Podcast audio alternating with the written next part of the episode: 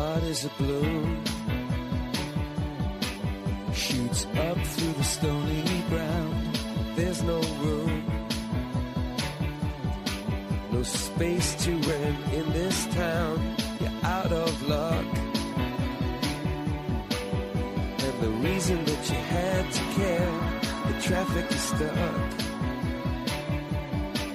And you're not moving Comienza en Radio María Sexto Continente, con el obispo de San Sebastián, Monseñor José Ignacio Munilla.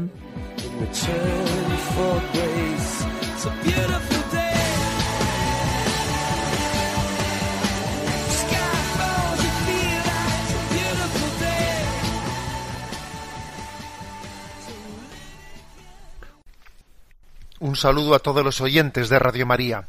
En un día muy especial, en este día de la Asunción de María a los cielos en cuerpo y alma. Hoy también comenzamos diciendo, un día más con la gracia del Señor nos disponemos a realizar este programa de Sexto Continente que lunes y viernes realizamos en esta radio de, Mari- en esta radio de María, que hoy vive una gran fiesta en esta solemnidad, llamada el Día de la Virgen para muchos. Día de la Virgen, Día de la Asunción a los cielos en cuerpo y alma. Nuestro programa hoy será especial, pero quiero comenzar dirigiendo un saludo a María y, ojalá en este día ella nos, ay- nos ayude a saber dónde tenemos que tener puesto en el corazón. Porque ella está ya en el cielo, en cuerpo y alma, y nuestro corazón tiene que estar puesto en el cielo, con los pies en la tierra, pero con el corazón en el cielo. Recuerdo haber leído en las últimas palabras que se, conocen de la que fue vidente de la Virgen en, en Lourdes, Santa Bernadette, que ella dijo que cuando se ha visto una vez a María no se tiene más que un deseo, morir para volver a verla. Eso decía Santa Bernadette. Estaba tocada interiormente de haber visto a María y su deseo era verla en el cielo. Bueno, pues nosotros no hemos sido videntes de María aquí y no tenemos, ¿no? Pues esa experiencia de Santa Bernadette, pero sí que estamos siendo educados por María para que tengamos deseo del cielo. A María le gusta contemplar los rostros de sus hijos vueltos hacia Jesucristo. A María le gusta contemplar, le gusta saber que el corazón de sus hijos está en el cielo con los pies en la tierra, pero con el corazón en el cielo. Nos disponemos a realizar este programa de Sexto Continente, que tiene una interacción con los oyentes en la cuenta de Twitter arroba obispo Munilla, en el muro de Facebook que lleva mi nombre personal de José Ignacio Munilla, y a través de una cuenta de correo electrónico sextocontinente arroba radiomaria.es, en la que podéis presentar vuestras preguntas, vuestras aportaciones e intentaremos atenderlas. Pero bueno, os decía que en este día pues vamos a hacer un programa de una manera un poco especial, fuera de los usos habituales.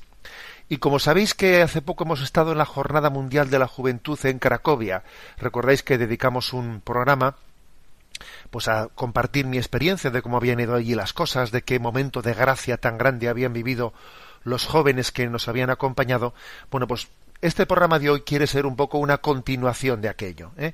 Y en honor de María Asunta a los cielos, vamos a escuchar algunas de las homilías que un servidor pudo pronunciar camino de Cracovia dirigidas a nuestros jóvenes. Hicimos un itinerario que empezamos por Carcassonne, Montpellier, Turín.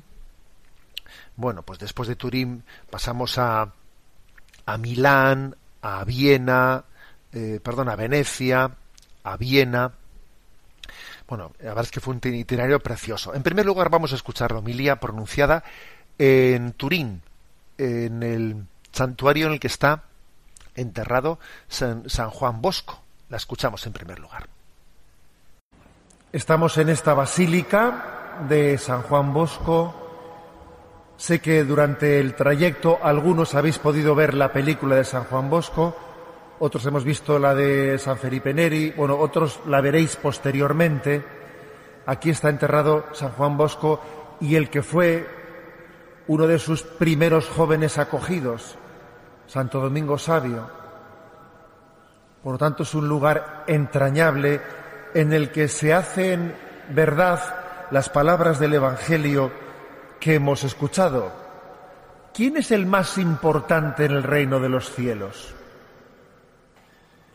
La pregunta, es, eh, la pregunta es clave. ¿Quién es el más importante en el reino de los cielos? ¿Qué es lo más? ¿Qué es lo máximo en esta vida? ¿Qué es eso? En esta vida lo más, ¿en qué se traduce? ¿Qué puesto, qué puesto en la iglesia y en el mundo sería el que me permitiría alcanzar lo más? ¿Qué profesión? ¿Qué, hacer? ¿Qué responsabilidad? Y el Evangelio nos da otra clave distinta. El Evangelio nos dice, mira, en el reino de los cielos, es decir, para Dios, lo más es la santidad. Todo lo demás es relativo. El puesto que ocupes en esta vida, que seas una persona conocidísima o que pases absolutamente desapercibido, que tu nombre no aparezca nunca en un periódico, que teclees en Google tu nombre y dices, no me conoce ni Pepe, no parezco a ninguna esquina. Eso es anecdótico, ¿sabes? Lo verdaderamente importante es que nuestro nombre esté inscrito en el cielo. Lo verdaderamente importante es la santidad. Eso la Iglesia lo tiene muy claro. Por ejemplo, yo que soy obispo, ¿no? San Juan Bosco. ¿Y quién sería el obispo el obispo, ¿cómo se llamaría el obispo de San Juan Bosco con el que él eh, tuvo que hablar, etcétera? No tenemos ni idea. Vamos, tendría que buscar, tendría que ser un historiador para, para conocerlo.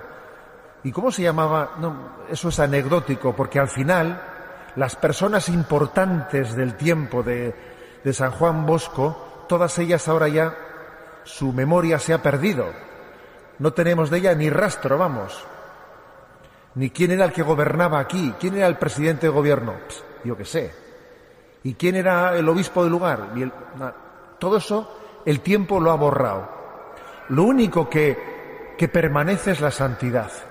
Eso sí permanece. Y esto creo que es clave para nuestra vida, ¿no? Nuestra vida es un seguimiento a Jesucristo, pero en esta vida necesitamos puntos de referencia. Para poder seguir a Jesucristo necesitamos los santos. Los santos son como espejos que reflejan a Jesús y que nos dan puntos de referencia para poder seguir a Jesucristo.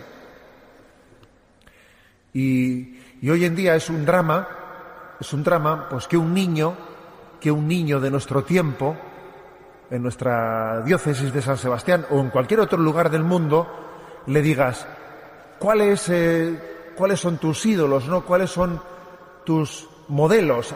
¿A ti quién te gustaría ser? ¿Y qué os imagináis que respondería? Pues os podéis imaginar. ¿Eh?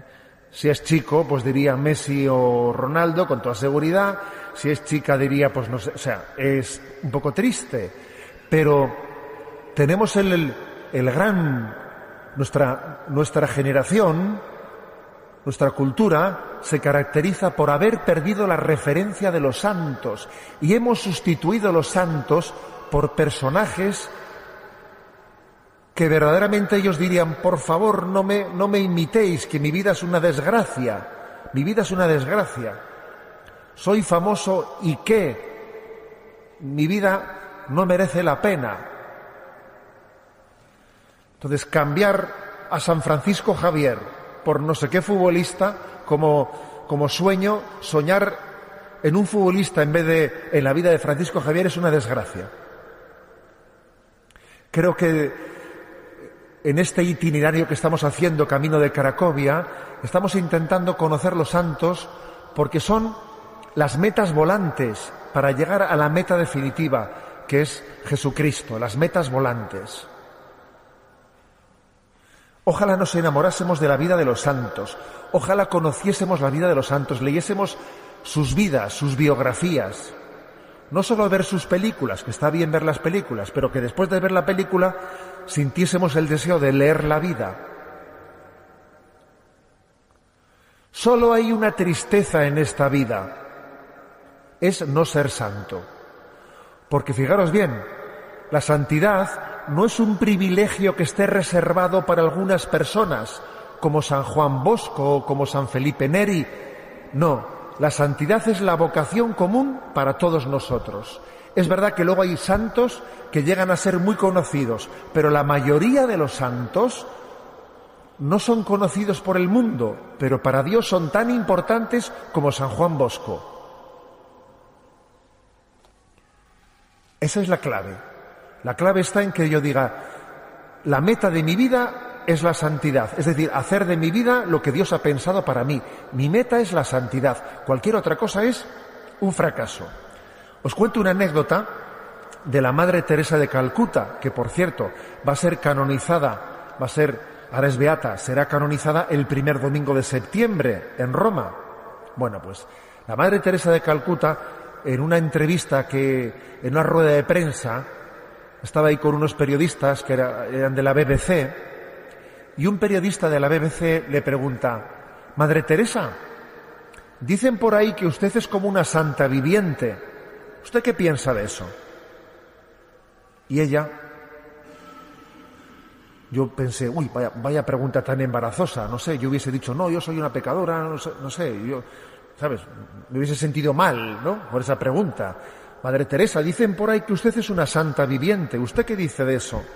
Y ella, sin acomplejarse nada, sin ningún problema, dijo, oiga, usted tiene que ser santo como periodista y yo como religiosa. Porque la santidad no es un privilegio raro para algunas personas, sino que es la vocación común para usted y para mí. Vamos, no sé ese periodista esa noche cómo dormiría, ¿eh? pero realmente le dio una respuesta, no se puede decir más con menos, no se puede decir más con menos. Es que si en nuestra vida no tenemos claramente la, meta de la santidad, todo lo demás es un fracaso, un fracaso. Que he terminado la carrera de ¿y qué? Que me han cogido para el equipo de ¿y qué? Que finalmente la chica que me gusta ¿y qué? Todo lo demás es ¿y qué? Solo hay un absoluto, que es la voluntad de Dios. Y la voluntad de Dios es pues que vivamos la vida de gracia, que luchemos contra el pecado, que permitamos que Jesús viva en nosotros, que seamos instrumentos de Dios para hacer el bien a otras muchas personas. Y creo que esta peregrinación nos está enseñando una cosa, y es un estilo también de hacer el apostolado, ¿no? El apostolado, que es ayudar comprometiéndonos, pringándonos, como se dice. ¿Conocéis la famosa expresión del Papa Francisco? que él dice que quiere pastores con olor a oveja.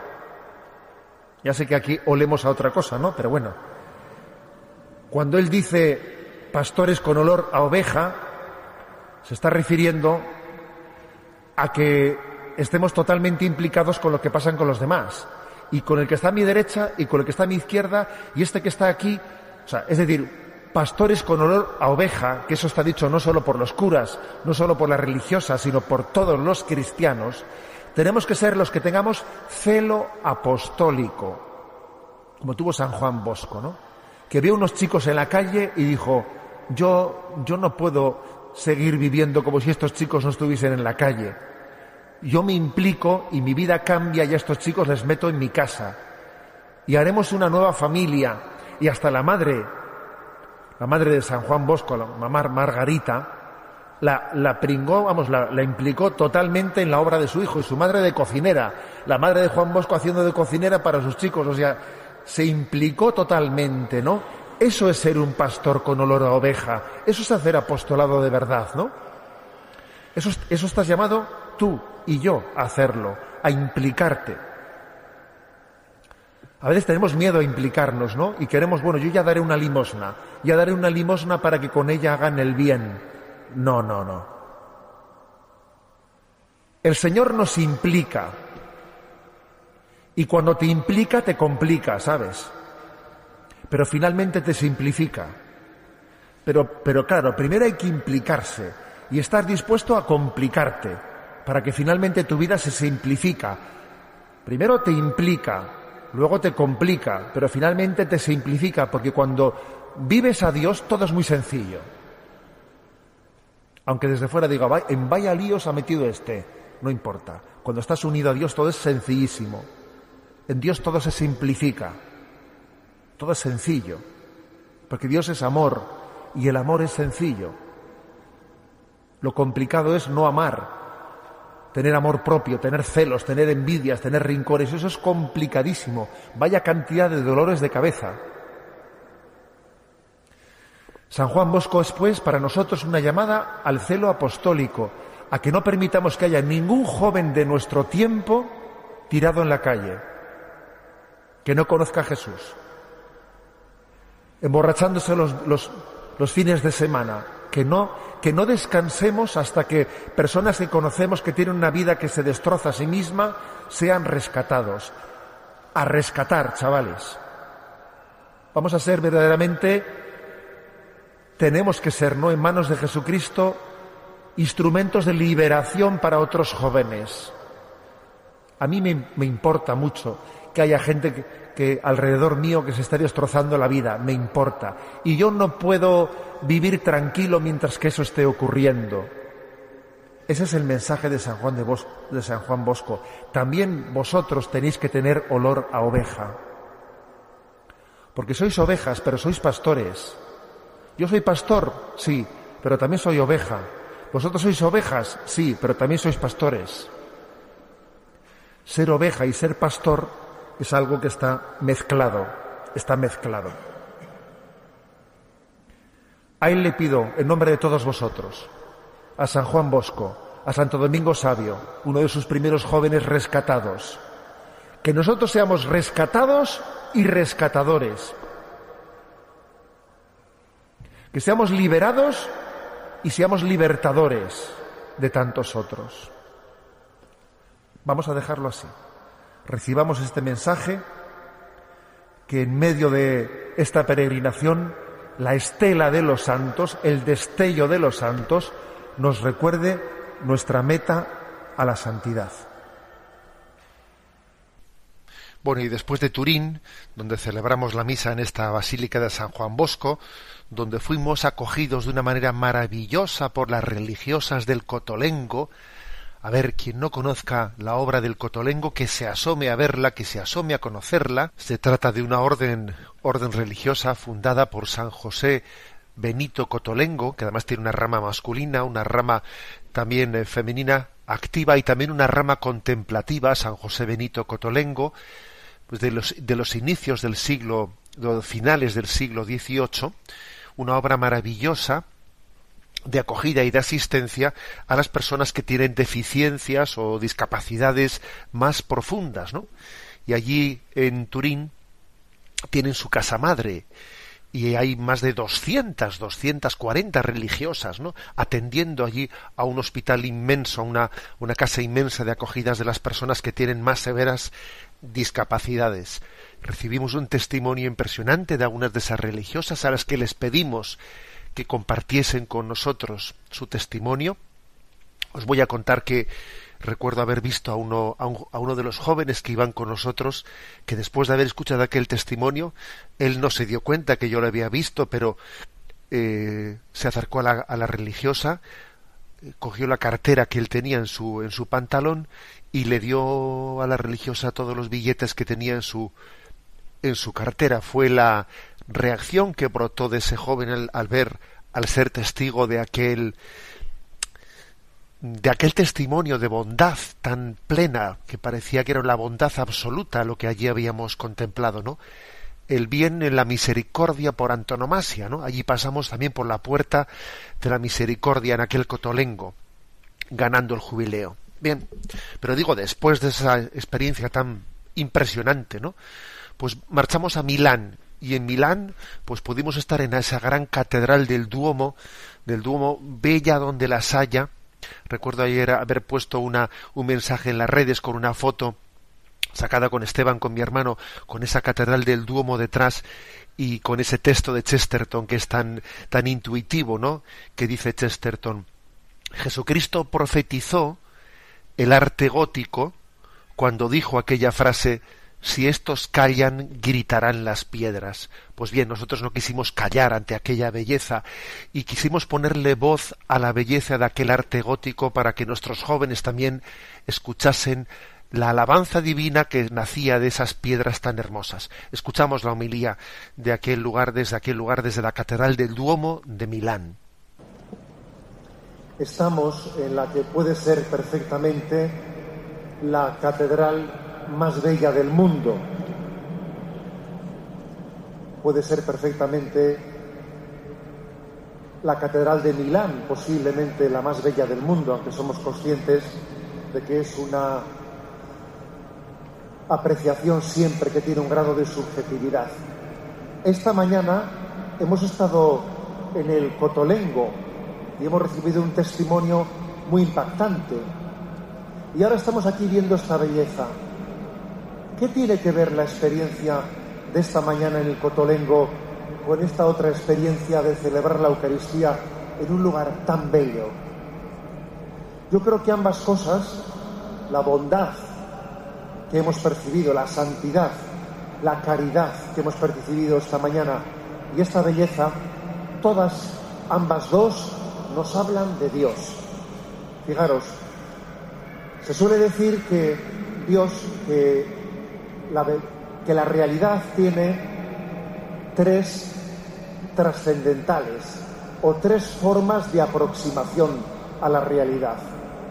Una es la verdad, otra es la bondad y la tercera es la belleza. Son tres, digamos, características de la realidad. Verdad, bondad y belleza. Y lo que esta mañana hemos percibido en el Cotolengo era el reflejo de la bondad, el reflejo de la caridad, el reflejo de la misericordia. El motor del mundo es el amor. Hay testimonios de bondad tan generosos, tan gratuitos, tan a cambio de nada, que solo se explican porque Dios está detrás de ellos. Generalmente en esta vida cuando hacemos el bien o cuando el hombre hace el bien, existe la sospecha de que hace el bien para obtener algo. Pues mira, hace el bien y de ahí obtiene pues un dinero. Hace el bien y de ahí obtiene unos aplausos. Hace el bien y así de ahí obtiene que luego el otro le hará el bien a él. O sea, se sospecha, algunos sospechan que el bien en el mundo es siempre interesado, un bien interesado. Pero sin embargo, cuando ese bien se muestra de una manera heroica, heroica, no cabe hacer tal, no cabe, no cabe sospechar tal cosa, que ese bien es interesado. Cuando, por ejemplo, esta mañana hemos visto que allí, en ese lugar, hay 200 religiosas sirviendo a los que el mundo no quiere y no aprecia, y toda su vida la van a dar en ello y nadie, nadie las va a conocer, nadie, se va a, nadie va a saber si es Sor Laura o Sor Felisa. Van a ser perfectamente desconocidas a los ojos del mundo. Obviamente es un bien que es absoluto. El amor de Dios es gratuito. Dios no nos ama porque nosotros vayamos a darle a Él algo a cambio. Dios nos ama gratuitamente. Pues bien, existe también por nuestra parte la posibilidad de amar gratuitamente.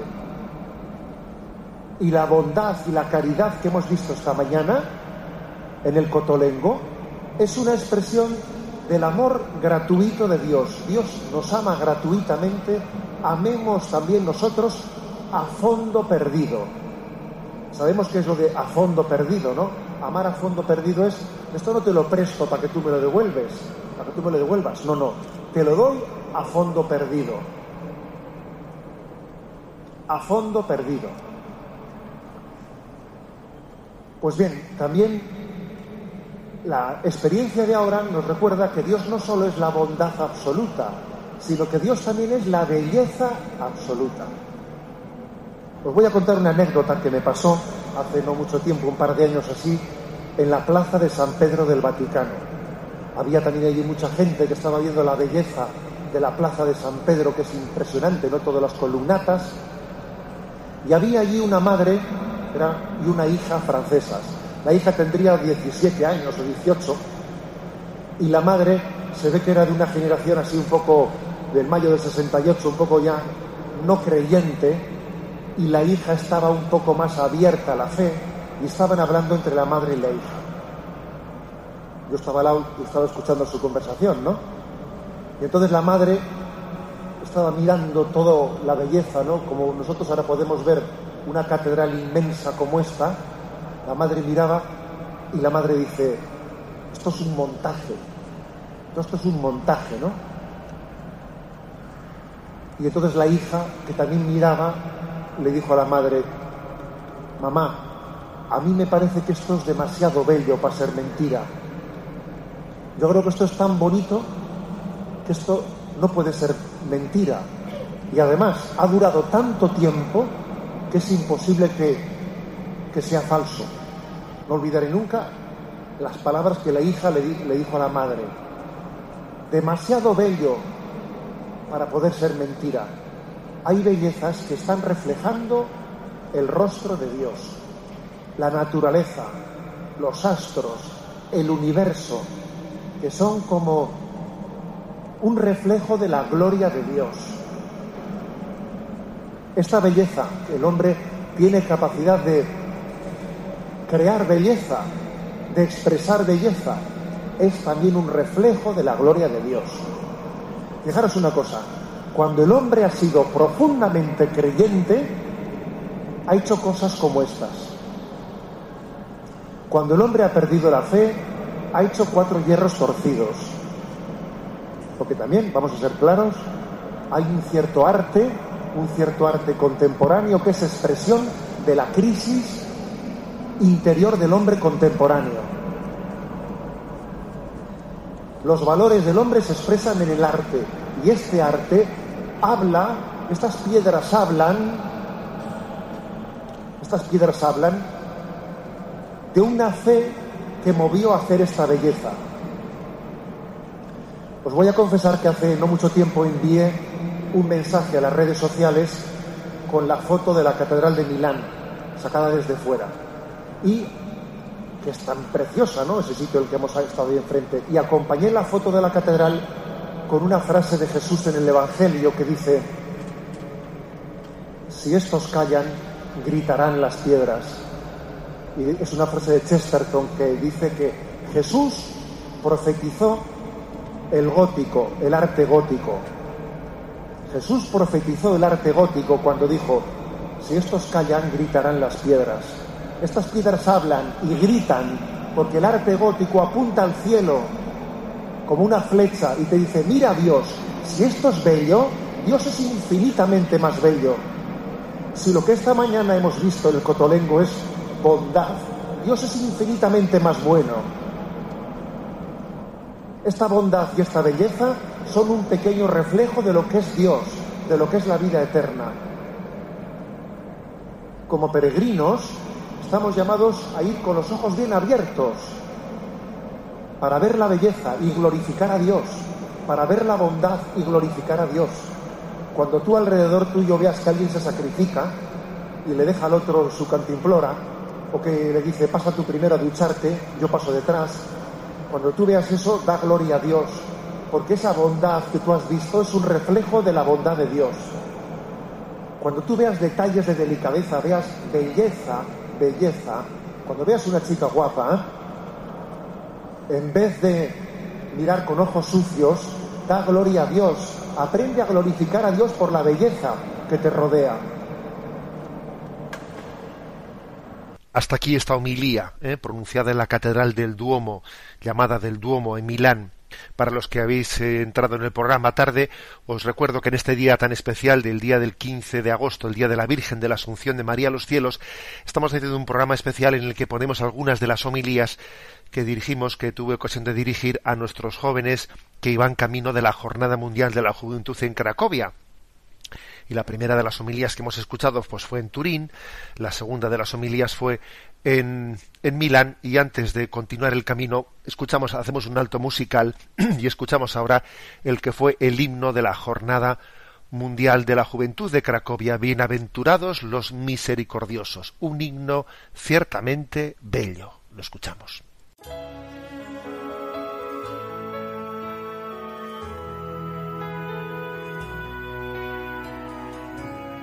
Levanto mis ojos a los montes, ¿quién me ayudará? La ayuda me viene del Señor por su gran compasión. Aun cuando estamos en el error, nos abraza con su amor,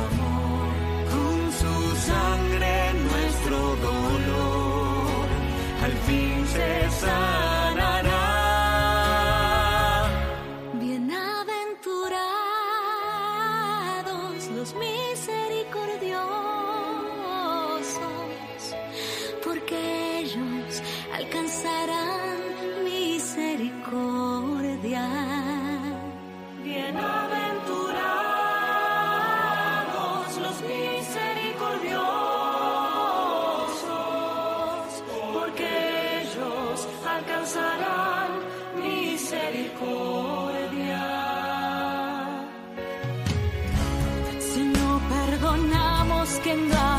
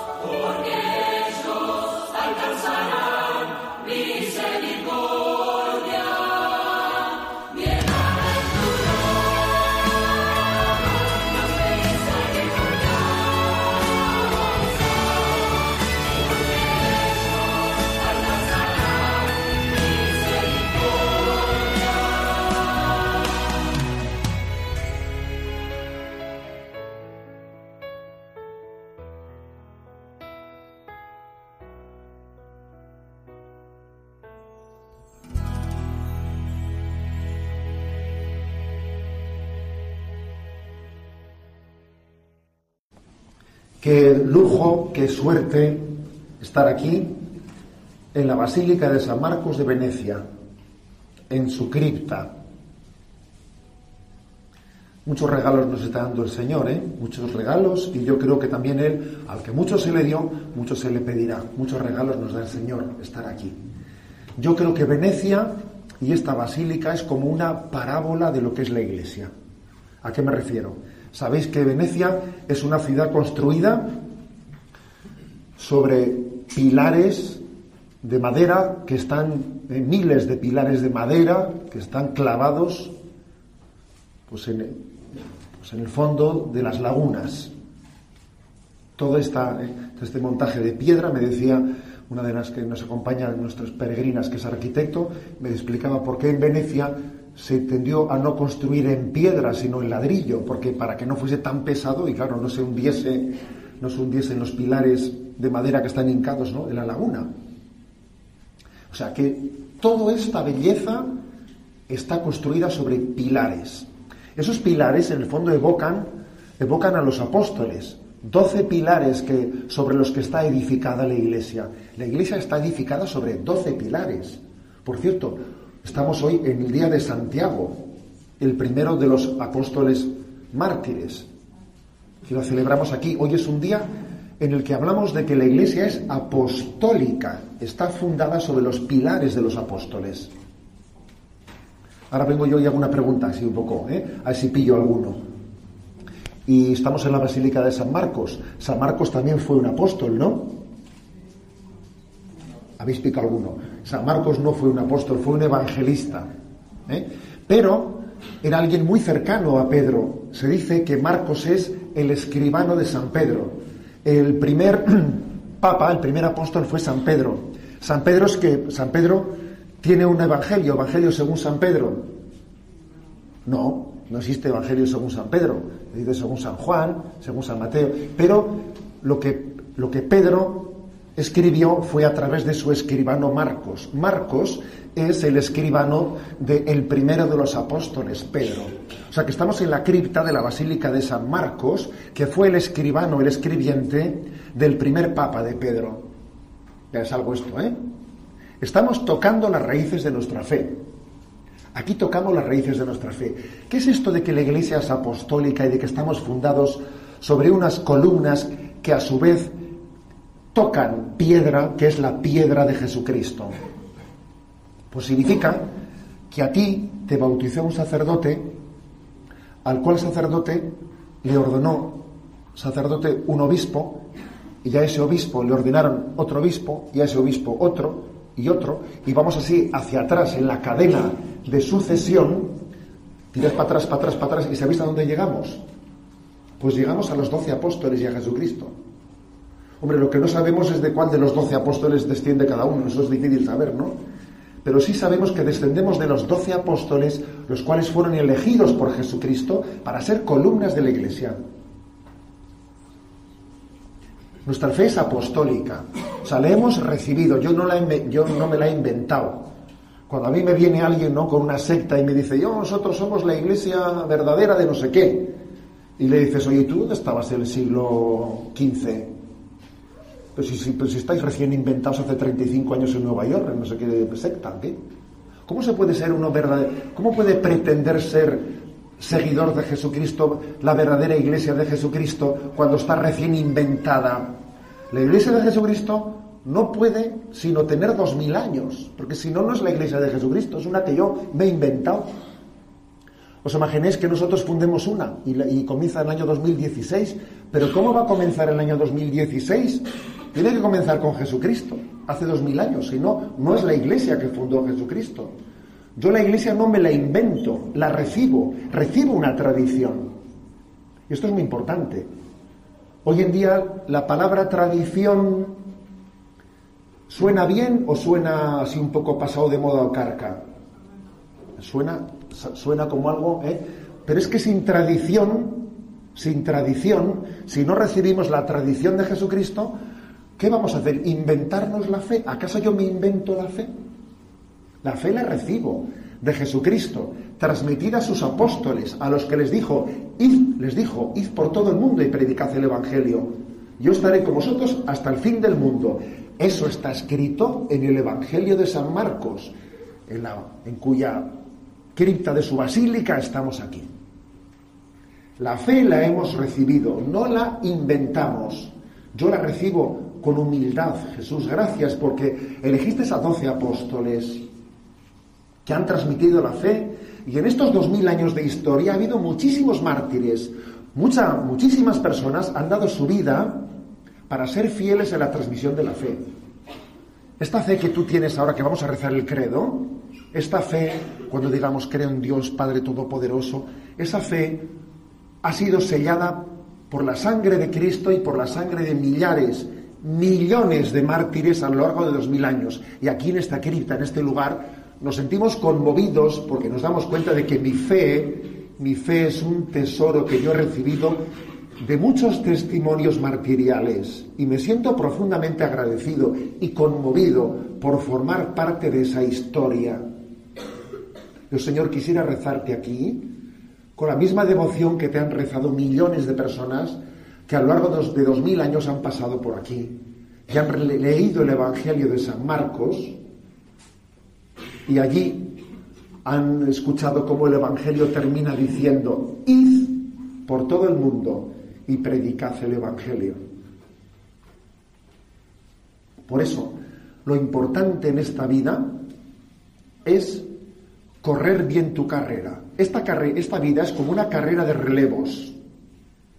Alguien corrió delante tuyo y te ha entregado el testigo. Agárralo, que no se te caiga al suelo.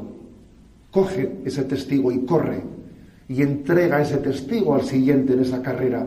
Porque nuestra meta es el final de los tiempos, cuando venga Cristo como Señor de gloria, como Señor de juez y Señor de la historia y juez de vivos y muertos. Y entonces entregaremos el testigo a Cristo nuestro Rey. Vamos a hacer un acto de fe en la fe apostólica. Creemos en la fe que ha sido transmitida por la sucesión apostólica que ininterrumpidamente en dos mil años de historia ha llegado hasta nosotros. Que yo sea fiel, que corra bien mi carrera, que no me quede parado en una esquina viendo un escaparate, ¿sabes?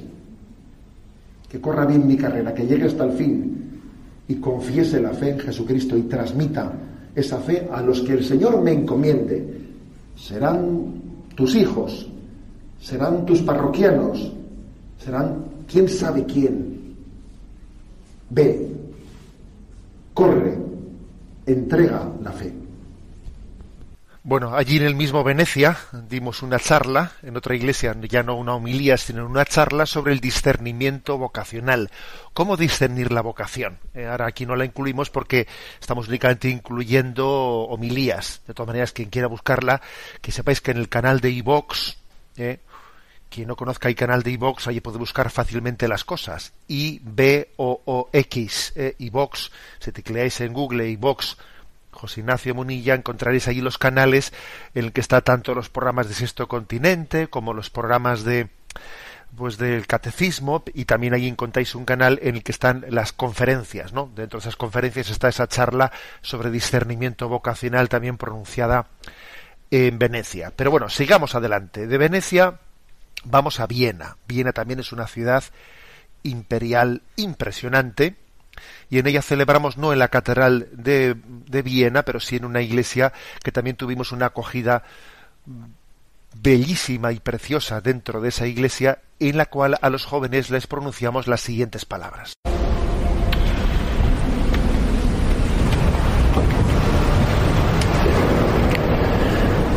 Jesús hablaba con parábolas, que si el trigo, la cizaña, el pastor, las ovejas, el grano de mostaza. Bueno, pues permitidme también a mí utilizar dos pequeñas parábolas inventadas ¿eh? por un servidor para intentar también explicar el momento que estamos viviendo. Perdón por la voz. Fijaros que estamos visitando lugares impresionantes, viendo una serie, un arte, un arte que solo tiene sentido por su raíces cristianas y por el sentido de fe que ha dado a luz ese arte y esa cultura y esa historia. Sin embargo, estamos en, una, en un momento en el que se pretende, se pretende, yo me quedo con el arte, me quedo con la cultura, pero paso de la fe que lo dio a luz. ¿Os imagináis que alguien cogiese un plátano? Coges un plátano, lo pelas y para sorpresa de todo el mundo, tiras el plátano de dentro y te quedas con la cáscara. La gente diría, pero eso que es mono, o, ¿eh? porque no sé, no es normal, ¿no? Tirar la carne, el contenido del plátano y quedarte con la cáscara. Eso puede estar ocurriendo hoy en día.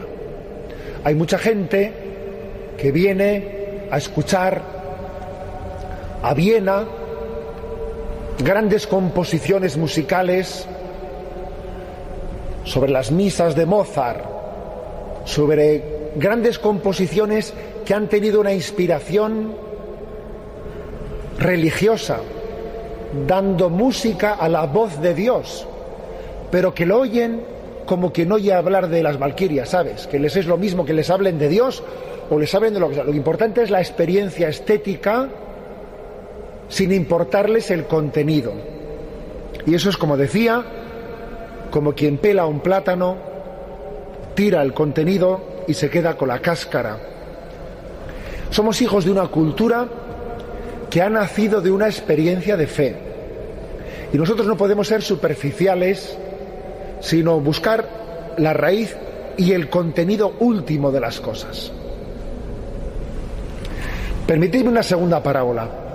Os decía al principio de la Eucaristía que creo que es muy importante entender que todo esto nos habla de que Jesucristo es el centro de que el mundo solamente se explica por la centralidad de Jesucristo. Todo fue creado por Él y para Él. Él es el alfa y el omega, el centro del mundo. Y sin embargo, tenemos el riesgo de vivir como si eso no fuese así. Y la segunda parábola es lo siguiente. Imaginaros que aquí hubiese una chaqueta caída en el suelo y que uno de vosotros viene, coge la chaqueta por una manga, levanta la manga y dice uno, no sé ni qué es eso, porque ¿eh? lo deja en el suelo, viene otro, coge la chaqueta por un bolsillo, levanta el bolsillo y eso cae, no se sabe si es un trapo o qué es. Pero viene otro y coge la chaqueta por los hombros y levanta la chaqueta. Y todo viene a su sitio. Las mangas caen bien, los bolsillos caen bien. Si tú coges la chaqueta por los hombros, todo queda ordenado. Así ocurre cuando pones a Jesucristo en el centro de tu vida. Todo el resto de las cosas va a su sitio, ocupa su lugar. Porque en esta vida hay lugar para todos, ¿sabéis? Hay lugar para divertirse, lugar para estudiar, lugar para los negocios, lugar para, para todo, pero cada cosa en su sitio, estando Jesucristo en el centro. Como cuando os digo, como cuando levantas una chaqueta cogida por los hombros y todo viene a su ser y se entiende todo. Por eso yo os invito a no quedaros con la cáscara, a coger el contenido. Os invito a coger la vida no por, no por una manga, no por un bolsillo, sino coger las cosas por los hombros, para que todo tenga sentido en torno a Jesucristo, siendo Él el eje, la columna central de nuestra vida. Poniéndole a Jesús en el medio, todo tiene sentido. Tu noviazgo, tus estudios, tu profesión, si Jesús reina, si le dejas a Jesús ser rey de tu vida, cuando Él no está en el centro, todo es un desastre, todo es un desorden. No se sabe ni qué es primero ni segundo, ni a quién sirvo, ni qué falsos dioses tengo sin darme cuenta. Deja que Jesús reine y Él sea el eje vertebral de tu vida. Vamos a dejarlo ahí. Y hagamos un, un minuto de silencio en el que le pidamos a Jesús ser el centro de nuestra vida. Jesús, quiero invitarte a que tú no seas un ratito libre que me queda, si me sobra, si me sobra un ratito, ya estaré contigo. No, no, quiero que seas el centro, el principal en mi vida. Quiero darte el puesto principal. ¿Quieres sentarte en esa silla principal? Yo me sentaré al lado tuyo y todo tendrá sentido con tu presidencia. Bueno, y después de, bien, de Viena ya llegamos finalmente a Polonia y allí fuimos acogidos en un pueblo, Lachowice, que está a unos 70 kilómetros de Cracovia, un pueblo pequeño de 2.000 habitantes que yo creo que era la Polonia profunda, un pueblo impresionante que tuvo una, solo con deciros que llegamos a la una y media de la madrugada y que estaba ahí el pueblo despierto con banderas y cantándonos canciones para acogernos, para llevarnos a sus casas, pues qué, qué más os voy a contar, ¿no? Fueron días inolvidables, fueron días en los que los jóvenes fueron escuchando catequesis, catequesis de distintos obispos, y el último momento antes de que ellos ya se encontrasen con el Papa, fue como las palabras previas, la última Eucaristía, el sábado por la mañana, porque por la, ya salíamos de camino hacia la gran esplanada de concentración del campo de la misericordia, las últimas palabras, digamos, un poco preparatorias para el encuentro con el Papa, que tuve ocasión de dirigir a los jóvenes en la última mini homilia, fueron las siguientes. Esta palabra, porque hoy el que os va a hablar, pues no soy yo, sino que es el Papa, ¿eh? y bonita diferencia. Y mis palabras quieren ser introductorias, mis palabras quieren ser una invitación a que abráis el corazón para acoger su mensaje. Daros cuenta de que sois unos auténticos privilegiados, ¿eh? en el sentido no así crítico de la palabra, sino en el sentido positivo de la palabra. Qué regalo tan grande, qué don tan grande os ha hecho el Señor de ser testigos en primer lugar de esta, de esta experiencia. En nuestra diócesis de San Sebastián, que bien sabéis vosotros que, pues que muchos jóvenes buscan, buscan un sentido y no, no terminan de encontrarlo, habéis tenido el regalo de vosotros venir aquí y, y conocer esta experiencia. Eso será por vuestra cara bonita, ¿eh? será porque yo creo que Dios os quiere mucho, mucho os quiere cuando os ha elegido y ha dicho, quiero que vayas tú. Y quiero que tú seas testigo de esto. Y recíbelo bien, recíbelo bien, que la hojarasca, que las ramas no te impidan ver el bosque.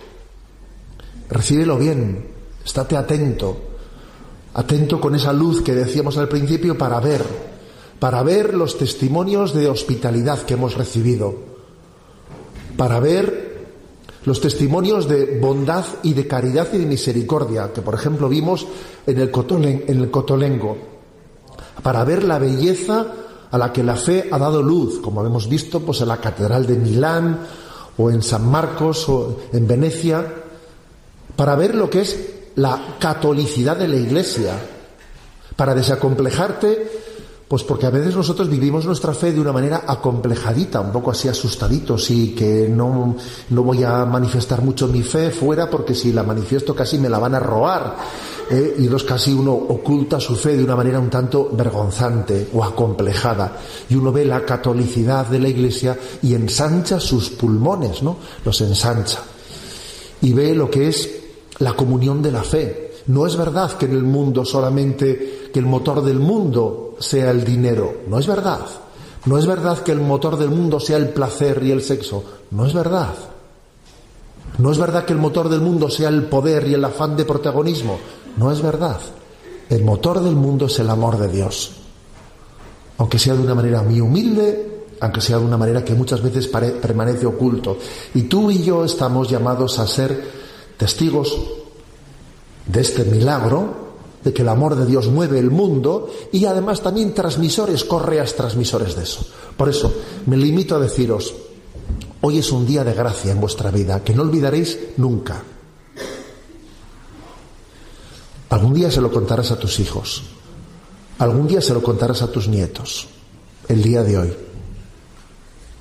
que nada te robe este momento de gracia, ni una ampolla que te salga, ni ninguna historia. Porque a veces viene el demonio y viene con alguna tontería a quitarnos, eh, a, robarnos el momento de gracia. Que no te lo robe nadie, ¿sabes?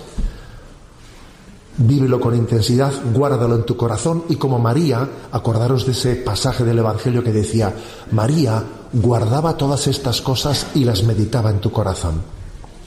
Hoy quizás lo que vas a ver es tanto que vas a necesitar mucho tiempo para irlo rumiando, para irlo desmenuzando, irlo sacando. Tendrás tiempo, tendremos tiempo. Al regreso habrá, habrá momentos, ya pensaremos la forma, ya pensaremos la forma de que haya una continuidad y que esto no se disuelva como un azucarillo, sino que esta experiencia tenga continuidad. Ya lo pensaremos. Pero hoy, como María, sé una esponja una esponja receptiva en la que no se te escape ninguna de las gracias de, de las que Dios hoy quiere hacerte testigo. Y el encuentro con el Papa pues superó todas las expectativas y nuestros jóvenes recibieron un gran mensaje, un gran mensaje que ahora obviamente tenemos que meditar, tenemos que reposar y tenemos que cuidar de que esa semilla sembrada dé fruto y no se pierda entre abrojos, entre, entre en terreno pedregoso, etcétera. Me atrevo a terminar encomendándoos muy vivamente que recéis por el fruto de esta jornada mundial en esta post JMJ Cracovia 2016, porque la post es muy importante. Vamos a trabajar con todos estos jóvenes y os pido que los encomendéis muy especialmente. Fueron 240 jóvenes que pues que se pusieron delante del corazón de Cristo y seguro que el Señor quiere transmitirles muchas cosas. La bendición de Dios, Padre, Hijo y Espíritu Santo, descienda sobre vosotros y os acompañe para siempre.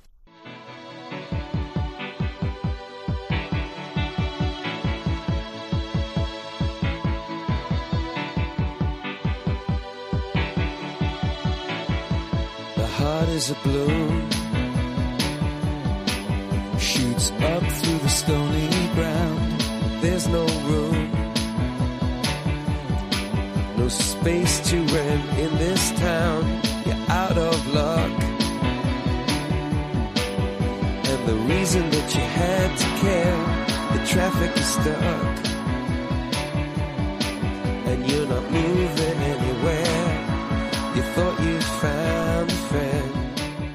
Han escuchado en Radio María Sexto Continente, un programa dirigido por el obispo de San Sebastián, Monseñor José Ignacio Monilla. For grace.